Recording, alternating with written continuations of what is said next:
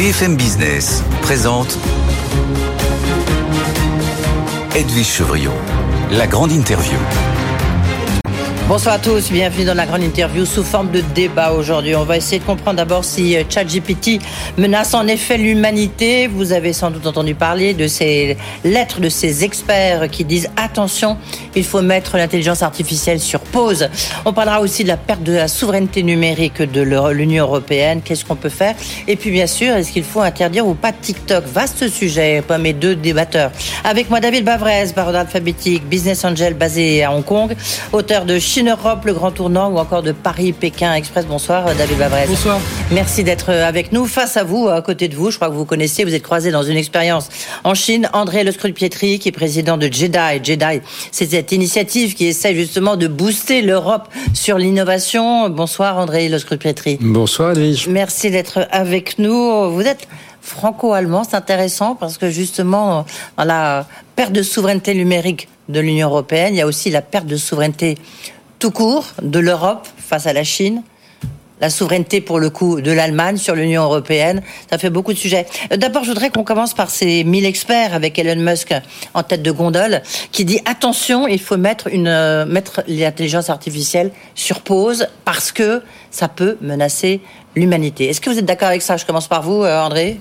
Écoutez, alors que ce soit Musk qui parle du risque, notamment des informations, c'est vraiment l'hôpital qui se moque de la charité. Hein. Quand même, on a quand même quelqu'un qui en ce moment est en train d'utiliser Twitter euh, en partie à, à, son utilisation personnelle et, et pousse certains comptes aujourd'hui de désinformation. Ça, c'est quand même clair.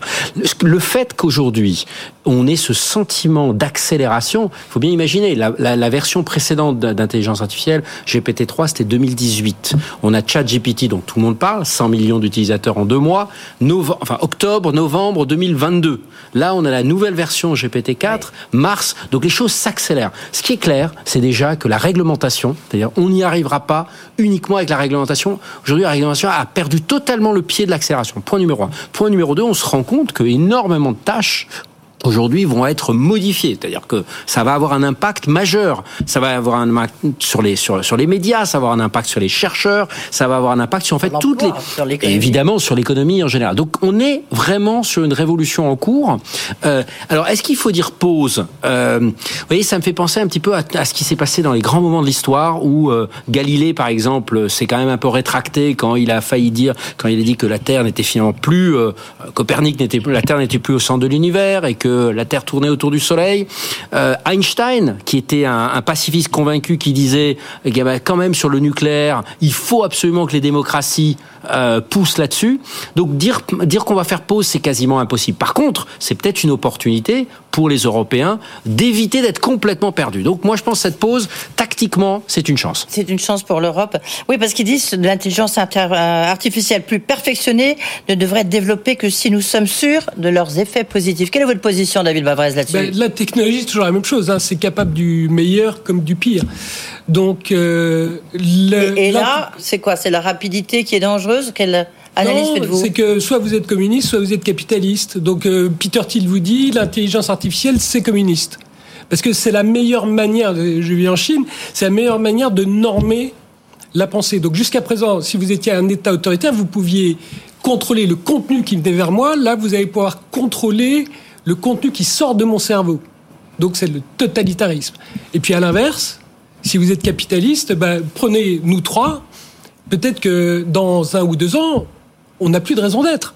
Parce que la surtout nous journalistes, hein, mais bon, oui. Oui, non, mais nous trois, notre débat, il n'y aura plus un auditeur. Oui, écrivain non plus, oui. Ils diront, le chat GPT euh, du soir, il est vachement mieux que BFM. Donc on, on va être obligé de s'améliorer.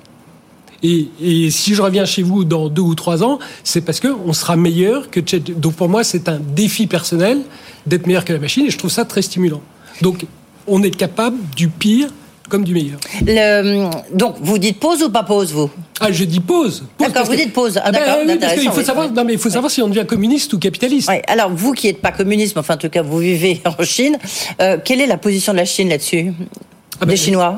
Ils disent ah ben, quoi, eux? Ah ben, Les Chinois adorent les Chinois adorent parce que ils sont avec Peter Thiel en disant l'intelligence artificielle. C'est pour ça que la Chine va être très très bonne en intelligence artificielle parce que ça vous permet de normer une pensée. Donc, euh, ce que vous faites, c'est que vous, vous ne citez pas vos sources. Donc si vous mettez de la pensée de Xi Jinping dans la machine, eh bien mon cerveau ne va créer que de la pensée de Xi Jinping. Donc pour le gouvernement, c'est un rêve. André Le Secrétaire, je vous vois assez sceptique. Euh, alors, je suis, je, je, alors je reste un je, reste un optimiste dans le sens où on voit bien qu'aujourd'hui on ne va pas changer nos habitudes. Euh, C'est-à-dire que le, le, le, le, rêve de dire sur le climat ou sur la technologie, on va changer la manière dont on, on voit bien comment on est, les, les humains fonctionnent. Donc, il va falloir trouver des solutions vraiment disruptives et radicalement différentes pour régler les grands problèmes de, de, de l'humanité, le climat, l'éducation, etc. Je, je pense quand même que cette intelligence artificielle aujourd'hui, en tout cas les modèles qui sont développés, sont des modèles, justement les grands modèles de langage, c'est-à-dire des modèles très linéaires. C'est-à-dire on va mettre des milliards de données, aujourd'hui des trillions de données, pour essayer de prédire l'avenir. Ça devrait ressortir euh, en nous ce qui est normalement de meilleur. La vraie clé, ça va être ceux qui vont pouvoir l'utiliser. Euh, on a bien vu que les robots n'ont pas remplacé les hommes, ils ont changé. Aujourd'hui, la vraie question, c'est est-ce que l'IA va permettre justement de se dédier aux tâches les plus créatives Je crois au contraire qu'un débat comme ça, euh, va être très difficile à stimuler sur une intelligence artificielle, euh, sauf si on répète juste ce qu'on a lu euh, dans la demi-heure précédente de l'émission. Mais si cette notion d'esprit critique, qui est en plus quelque chose qui est vraiment très français, très européen, pour nous, ça devrait être une chance de se dire comment est-ce qu'on utilise ces grands modèles pour se débarrasser des tâches répétitives, faire des comptes rendus de réunion, connaître, je sais pas, tous les... C'est pour ça tous les... sera encore là dans 2-3 ans. tous, tous les chefs, tous les chefs le ou autres, et se concentrer vraiment sur ce qui fait notre, notre créativité et alors, je suis un optimisme euh, euh, quand même sur les Européens parce que rappelez-vous qu'aujourd'hui, c'est cette diversité qui nous, qui finalement nous, ralentit. Hein, disons-le honnêtement. Comment faire pour que ce projet européen, où cette diversité normalement devrait être créatrice, soit, soit extrêmement exprimée Et ça, c'est vraiment l'objectif. Juste, on, va y, on va y arriver parce que vous avez dit dans une tribune qui a été publiée dans le journal du dimanche, vous avez dit c'est l'Europe qui aurait dû inventer ChatGPT. Vous, vous y croyez quand on dit il y a 300 millions d'emplois qui vont être impactés euh, par, euh, par ChatGPT ou l'intelligence artificielle? David Est-ce que c'est à ce point-là disruptif, pour reprendre l'expression du Jedi? Ah, Complètement. Et moi, ce qui me frappe, c'est que c'est la même société, Microsoft, qui, il y a 50 ans, quand il y avait une crise énergétique, a sauvé le monde en inventant le PC et qui aujourd'hui vient et invente un nouveau facteur de productivité incroyable. Donc ça, c'est ça, c'est la bonne nouvelle. La mauvaise nouvelle, c'est que en 75-80, ceux qui perdaient leur job non retrouver, c'est des études de la Fed, retrouver un nouveau job à seulement 60% de leur salaire précédent. Il leur fallait 10 ans pour retrouver leur salaire précédent. Donc ça va pas être la fête pour tout le monde. Il faut quand même, euh, faut quand même être objectif. Mais l'humanité, dans l'ensemble, va progresser. C'est l'histoire de la tech. Mm. La, vraie, la vraie conséquence de tout ça, et qu'on ne voit pas venir depuis depuis deux mois, et là je vais être un peu à dominem, que fait le ministre de l'Éducation nationale? S'il y a vraiment un sujet sur lequel en plus il serait un peu plus visible parce que je pense que 95% de nos auditeurs ne savent pas qui c'est. Donc Monsieur pa voilà Papendiaï, euh, euh c'est un vrai défi pour nos civilisations c'est un défi pour nos civilisations. C'est comment est-ce que réellement on va se focaliser bah, sur ce qui est humain. Politique, enfin, et, nos dirigeants, et même, et je dirais même dans un euh, contexte où on, où on, a été très paramétrique, on a été très technique sur nos réformes. Je, je fais vraiment ce relation avec la réforme des retraites. C'est finalement quel est l'avenir qu'on donne, quelle est la vision positive. Moi, je crois de moins en moins à cette thèse de il faut protéger les Français. D'abord, on ne les protégera plus par l'accélération qui se passe. Par contre, il faut leur donner une perspective. Et là, j'attends les Kennedy qui, dans les années 60, au début des années 60, après la, la crise de Cuba, après Sputnik, etc., ont redonné une perspective à un pays. Euh, sept ans après, ils marchaient sur la Lune. Vous partagez ce sentiment, David Il faut surtout l'esprit critique. C'est ça le, c'est le, libre arbitre. C'est-à-dire qu'on va être bombardé, y compris de fake news, parce que c'est là qu'est le danger. Et donc, ce qu'il faut apprendre à la génération qui vient, c'est face à n'importe quelle information, d'avoir l'esprit critique, de dire mais ça c'est un faux, ça c'est un vrai. Parce que ah, c'est comme ça, c'est comme ça qu'on va éviter la manipulation des masses. C'est ça le grand enjeu. On, va en parler tout de suite parce que eux, ils ont très bien compris comment séduire la, tête, l'esprit des jeunes, comment, comment ils s'apprennent de, TikTok. Est-ce qu'il faut interdire TikTok, David Bazrez vous, euh, vous parlez en tant que chinois, d'accord? Dans la répartition des rôles. Non, mais je ne suis pas chinois. Non, euh, TikTok. Ah, oublions euh, le côté chinois de TikTok. TikTok, c'est un nouveau langage. Ah bah oui, oui. C'est-à-dire que c'est une Pour vidéo, séduire les jeunes. une vidéo de 15 à 30 secondes euh, qui séduit les jeunes, parce que nous, on trouve que ça n'a pas d'intérêt, eux trouvent ça fantastique. Donc, interdire un nouveau langage, a priori, je suis contre.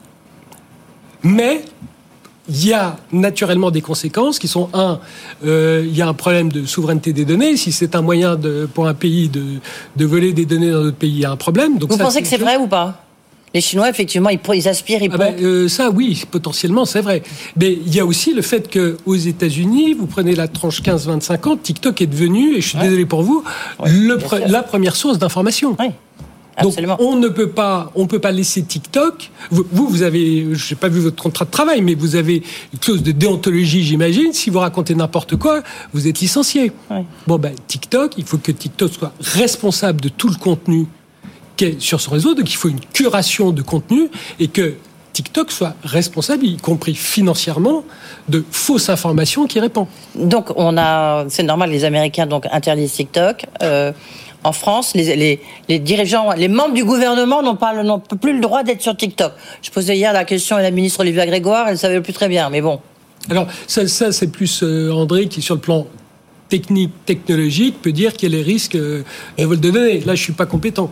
Et puis aussi euh, sociétalement. Oui, je Enfin, rappelle, je aujourd'hui mais- que 5 ans, euh, parmi la tranche 20-30 ans, donc euh, les millennials aujourd'hui, plus de 50% Vos enfants, ils ont TikTok ou forment- Heureusement, ils ont moins de 10 ans, donc pour moment, ils n'ont pas de portable et ça va, ça va rester encore comme ça pendant, j'espère, le plus longtemps possible. Mais, euh, mais la tranche 20-30 ans aujourd'hui euh, euh, dit qu'elle qu'elle compose ses idées politiques à plus de 50% Ouais. euh, sur les réseaux sociaux et dont TikTok. Euh, euh, D'abord, il faut pas être naïf. Le fait que ça soit les Américains qui chargent, la, euh, qui sonnent la charge contre TikTok, clairement est, est une manière aussi pour eux de défendre leur propre grande plateforme. Euh, Vraiment, mettons-nous aussi dans un contexte européen là-dessus.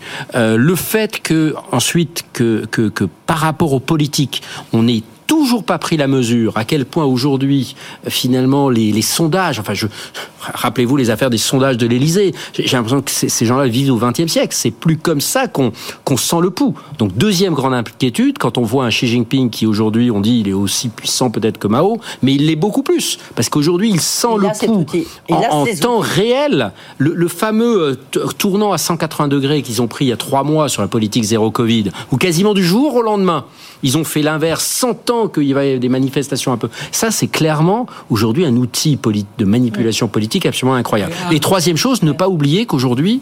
Euh, cette manipulation cognitive dont, dont parlait David Bauer à, à l'instant, effectivement, les données qui sont recueillies sur ce que vous aimez, ce que vous likez, ce que vous partagez, elles sont potentiellement extrêmement intéressantes pour comprendre euh, votre votre psychologie, votre manière de travailler, etc. Euh. N'interdisez pas une nouvelle forme de médias sous couleur qu'elle est chinoise. Donc, euh, Bah, euh, la question peut se poser, euh, pardon. TikTok, TikTok est une drogue absolument horrible et Facebook est merveilleux. Ça, j'achète pas l'argument. Alibaba? Alors, euh, enfin, c'est les Alibaba, parce que Alibaba Oui. a fait si petit là. euh, il y a- découpé en tranches, en rondelles. Voilà, ceci sonné, il y en a. Ben, ça, Quand même, est-ce qu'il faut, est-ce que vous regardez de la même manière? Une, euh, une application, si on peut dire ça comme ça, qui est chinoise ou américaine ou européenne Est-ce que c'est la même chose? David, vous dites oui? Ah ben, vous vous faites, enfin, vos données sont pas. exploitées de la même manière par des Américains ou des Chinois. Ça, euh, et c'est justement, on a laissé faire, on a laissé faire jusqu'à présent les Américains parce qu'on disait ce sont nos amis. Et là, comme c'est un Chinois, c'est ça la beauté, c'est que les Chinois, comme ils arrivent, posent enfin le problème. Oui, euh, je crois qu'il y a quand même une grande différence. Mais vous- avez raison dans le fait qu'on n'a pas vraiment tiré la conséquence de euh, de l'affaire euh, Cambridge Analytica, donc le fameux Absolument. premier scandale de, de, de Facebook. Le fait qu'aujourd'hui Twitter, je reviens sur Elon Musk, euh, euh, finalement soit contrôlé et soit en plus redressé, semble-t-il, enfin étant voie de redressement par quelqu'un qui qui clairement a des visions qui sont pas totalement démocratiques, en tout cas pas surtout, euh, euh, pose question. On reste quand même dans un état de droit jusqu'à nouvel ordre. Euh, D'ailleurs, je, pense qu'on a tout intérêt avec avec avec TikTok à dire que le vrai danger n'est pas la Chine, qui est une civilisation, mais c'est le Parti communiste chinois. Et là, pour le coup, je fais une différence. C'est-à-dire entre des actionnaires américains où il y a quand même encore un certain contexte de, où il y a une certaine euh, où on doit rendre des comptes. Enfin, rappelez-vous des auditions de, de Mark Zuckerberg devant le devant le Sénat où il il faisait quand même un petit peu petit garçon, et euh, et, euh, et, et, le Parti communiste qui n'a de compte à rendre à personne et qui est de plus en plus centralisé en et très idéologique, qui n'est plus la Chine pragmatique vous, avez qu'on connaissait. habité en Chine et investi en Chine et euh, que vous, David, vous allez nous dire dans un instant si vous partagez. Vous, vous êtes comme comme euh, André ou pas? Non, on est très différents. Oui, mais non, mais ce que je veux dire, vous faites la même analyse quand il dit c'est pas la Chine qui est une civilisation qu'il faut pointer du doigt, c'est le Parti communiste. Ah, je suis tout à fait d'accord. Il n'y a pas une Chine, mais il y a deux Chines. Il y a la Chine, il y a le gouvernement chinois et il y a le peuple chinois. Et il faut absolument qu'on travaille qu'on les connaisse, que la Chine nous connaît, nous ne faisons pas le travail de connaître la Chine. Et, en pointant du doigt la Chine, d'ailleurs, on, donne des armes au Parti communiste pour attiser le nationalisme en disant, voyez, euh, le reste du monde essaye de nous brider. Est-ce qu'il y a une volonté chinoise, je veux dire, de prendre le leadership? Alors on le voit bien sur l'état d'autres choses, mais sur le plan du numérique ou pas? L'intelligence artificielle, est-ce qu'ils, voyez, est-ce qu'ils sont euh, ChatGPT Ils sont, est-ce qu'ils auraient pu l'inventer? Est-ce qu'ils vont inventer le ChatGPT euh, numéro 5 euh, version chinoise, quoi? Bien sûr, non, non, mais ils, travaillent sur l'intelligence artificielle. Comme je vous dis, ils sont extrêmement motivés parce qu'il y a un gain politique Bien sûr. évident. À l'inverse, si vous parlez à un entrepreneur chinois, il vous dira que la souveraineté, qu'on présente toujours comme quelque chose de très positif chez nous, ben, si vous êtes un entrepreneur chinois, vous, vous rêvez qu'il n'y ait pas une souveraineté étatique chinoise. Parce qu'il y a un gouvernement qui ne comprend rien à la technologie quand il dit je veux 10 000 petits géants. Alors qu'on sait très bien que donc c'est le raisonnement derrière Alibaba, euh, ceci ce n'est en six parties, c'est que je ne veux pas un contre-pouvoir qui naisse de la technologie entre des mains privées. Donc tout ça fait que le contrôle du parti va empêcher à l'avenir l'émergence de, géants chinois. Exactement. Donc en fait, euh, c'est peut-être ça qui va nous sauver. Ben voilà. Du reste, hein. Euh, oui, enfin, je, pense quand même qu'on a encore, on a, on a, des visions en fait des empires qui sont très différentes. On a le, le, enfin, ce que ce que ce que ce que dans les générations précédentes on appelait l'impérialisme américain, qui souvent se manifeste par des, des volontés d'interventionnisme dans d'autres pays. Je pense qu'aujourd'hui, euh, la Chine est clairement le Parti communiste justement essaye de projeter son modèle, veut proposer un contre-modèle, et je pense que pour les démocraties, c'est un danger mortel. Et nous qui essayons. Alors justement, le contre-modèle européen, non mais ça fait lien. Euh, c'est quoi le. Vous êtes censé bosser dessus, hein, je vous signale là quand même, André Le Scrupietri, puisque vous êtes président du Jedi, c'est On y est jour et nuit. Jour et nuit, mais on attend les résultats. Vous-même, vous avez écrit en disant euh, c'est euh, inacceptable que ce soit pas l'Europe qui ait lancé euh, ChatGPT. Oui, et de toute manière, on s'y prend. Je vais résumer on s'y prend comme des manches, on saupoudre partout. Euh, les politiques sont pas au niveau. Enfin, ça, c'est vous qui le dites, enfin, les termes mieux choisis, mais euh, grosso modo, pourquoi est-ce que l'Europe n'y arrive pas? D'abord parce qu'on a une vision très défensive. Et je pense que l'Ukraine nous montre bien, dans un autre contexte, qu'on ne gagne pas une guerre, parce qu'on est quand même dans, un, dans une guerre de modèle euh, à la défensive. Et aujourd'hui, on voit bien que la réglementation, c'est pas qu'il n'en faille pas, mais c'est pas elle qui va nous donner les victoires. La réglementation, elle met trois ans, quatre ans. Souvent, elle est dépassée. Là, on parle de génération de technologies qui avancent toutes les semaines ou toutes les ou tous les mois. Donc, il faut avoir ce leadership technologique. Mais pour l'avoir, ça veut dire qu'il faut véritablement être capable de prendre des décisions extrêmement difficile par rapport à ces structures existantes. Aujourd'hui, effectivement, ni le président de la République, ni la commission, la présidente de la Commission européenne, ni le chancelier allemand n'ont le courage de d'avouer que on a dépensé depuis 35 ans 240 milliards d'euros en recherche et développement au niveau européen pour zéro position de leadership technologique. La plus grande société européenne, elle a été inventée il y a 50 ans, c'est SAP, et très franchement, avec beaucoup de respect pour SAP, c'est pas ceux qui sont aujourd'hui les plus, les plus disruptifs. Donc il faut avoir le courage de mettre un tout petit peu d'argent et un petit peu de moyens. Mais aujourd'hui, euh, on dit qu'on veut le faire et on continue à faire des appels à projets gérés par des agences d'État. Ça ne marchera pas comme ça. David Bavrez, vous avez le sentiment, vous aussi, qu'au niveau européen, le, on a du mal on, le voit dans d'autres domaines. Hein. On le voit aussi bien sur la question euh, des voitures thermiques. Euh, euh, on le voit au niveau aussi de l'IRA. La, difficulté qu'on a à sortir d'une politique qui est menée par la régulation uniquement et non pas par l'invention, l'innovation. Oui, on manque, on manque de leadership. Donc on n'a pas de vision. Mais pourquoi on n'a pas de vision? Ben Parce qu'on n'a pas de leadership. Vous qui êtes un peu à l'extérieur, justement. Ben, euh, le président Xi dit en Chine, 2049, on sera numéro un mondial. Bon, c'est sans doute, ils n'y arriveront sans doute jamais, mais peu importe. Vous fédérez 1,4 milliard de gens tous les matins et qui disent on va mm. travailler, on va accepter des sacrifices parce qu'on a une vision, on sait vers quoi on va.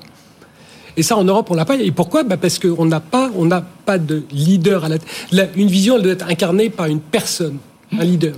Et aujourd'hui, vous voyez que si c'était une société, si l'Europe était une société, eh ben, il y aurait euh, ni président du conseil d'administration, ni président du directoire. Ça peut pas marcher. Est-ce que vous avez l'impression, parce qu'on voit très bien, du reste, les services euh, secrets sont un peu menacés, euh, pas menacés, mais préoccupés de ça. Il y a de nombreuses sociétés françaises qui sont, bah, qui sont rachetées par, par des entreprises chinoises. Non. Est-ce qu'il y a une vraie menace? Bah, non, vous dites non, De moins en moins, oui, de moins en moins. Non, les, investissements chinois. De moins en moins, mais ça a été le cas. Hein. Oui, oui, on a été d'une naïveté terrible. Les, les, investissements chinois représentent moins de 5% des investissements étrangers, aussi bien en France qu'en Europe. Donc par rapport au poids économique de la Chine dans le monde, les investissements directs. C'est pas comme ça que les Chinois ont. Non, ce qu'ils ont, ils, ils nous ont pas payé. Ils nous ont pris notre technologie. ça s'appelle. Oui, mais ils nous ont pas payé. Mais ils ont acheté quand même pas mal de boîtes au lendemain de la crise, enfin la crise de sanitaire, la crise Covid. Euh, peut-être un tout petit point un petit peu différent. D'abord, je crois pas aux hommes providentiels, aux hommes et aux femmes différenciés, parce que je pense qu'on est dans un monde aujourd'hui tellement complexe euh, que euh, il faut avoir justement une grande diversité. On avait des Elon Musk, des Jeff Bezos, avec tous les défauts qu'ils ont. Non, par contre, la, chose qui est effectivement essentielle, c'est où est, où sont les grands sujets où on peut amener toute la société. Et, et je suis surpris que sur le sujet du climat qui pourrait être réellement une vision qui, qui ramène les et où il y a des milliers de choses à faire, des petites euh, innovations dans tous les sens à faire, ça puisse pas être un non. Je, je on est aujourd'hui devenu une société rabougrie. À nouveau, je pense qu'il faut tordre le cou à cette vision de il faut protéger les Français. Excusez-moi, mais c'est aujourd'hui le leitmotiv du gouvernement. On ne motive personne, ni les élites euh, ni euh, la population en général qui a envie d'avoir un, espoir. Donc il faut se fixer cet objectif et, cet objectif en plus arrivera probablement à faire de nos différences une vraie force. Aujourd'hui c'est pas le cas. On ne s'entend même pas entre les Français et les Allemands. Oui, c'est le moins qu'on puisse dire. Euh, vous qui revenez d'Allemagne, vous le savez bien. David Bavret, peut-être le, mot de la fin pour vous. Est-ce que vous pensez que la souveraineté européenne, ça a vraiment un sens? Alors pour moi, ça n'a plus de sens, pas du tout. Moi, ça a plus tout. Moi, je vis dans un monde interdépendant. Je vis pas dans un monde souverain. Je, je ne connais pas une chaîne de valeurs intelligente, complexe, intéressante où une personne soit souveraine. Donc c'est on revient. Je crois à, je crois pas à l'indépendance, je crois à l'interdépendance. Donc il faut étudier les forces et faiblesses de tous nos concurrents et jouer sur leurs faiblesses de manière à maximiser nos forces. Pas sûr que vous ayez convaincu André Le Scrupietri qui lui se bat pour la souveraineté européenne, mais en même temps on voit bien effectivement euh, ce besoin d'interdépendance, mais peut-être sans être trop naïf, peut-être aussi notre défaut. Merci messieurs, on aurait pu continuer encore pendant euh, une demi-heure sur cette question, mais à mon avis le dossier est loin d'être clos. Euh, travaillez bien André Le Scrupietri avec le Jedi pour essayer de trouver l'innovation qui doit aussi sauver l'industrie française et européenne. Ça, c'est encore un autre débat. On reviendra sur le sujet décarbonation de l'industrie. Oui, tout à fait, mais avec grâce à l'innovation toujours. Merci. Voilà, c'est la fin de la grande interview. On se retrouve bien sûr euh, demain. Tout de suite, à mon avis, le débat va se prolonger avec Tech Co. Bonne soirée. Good evening business. Actu, expert, débat et interview des grands acteurs de l'économie.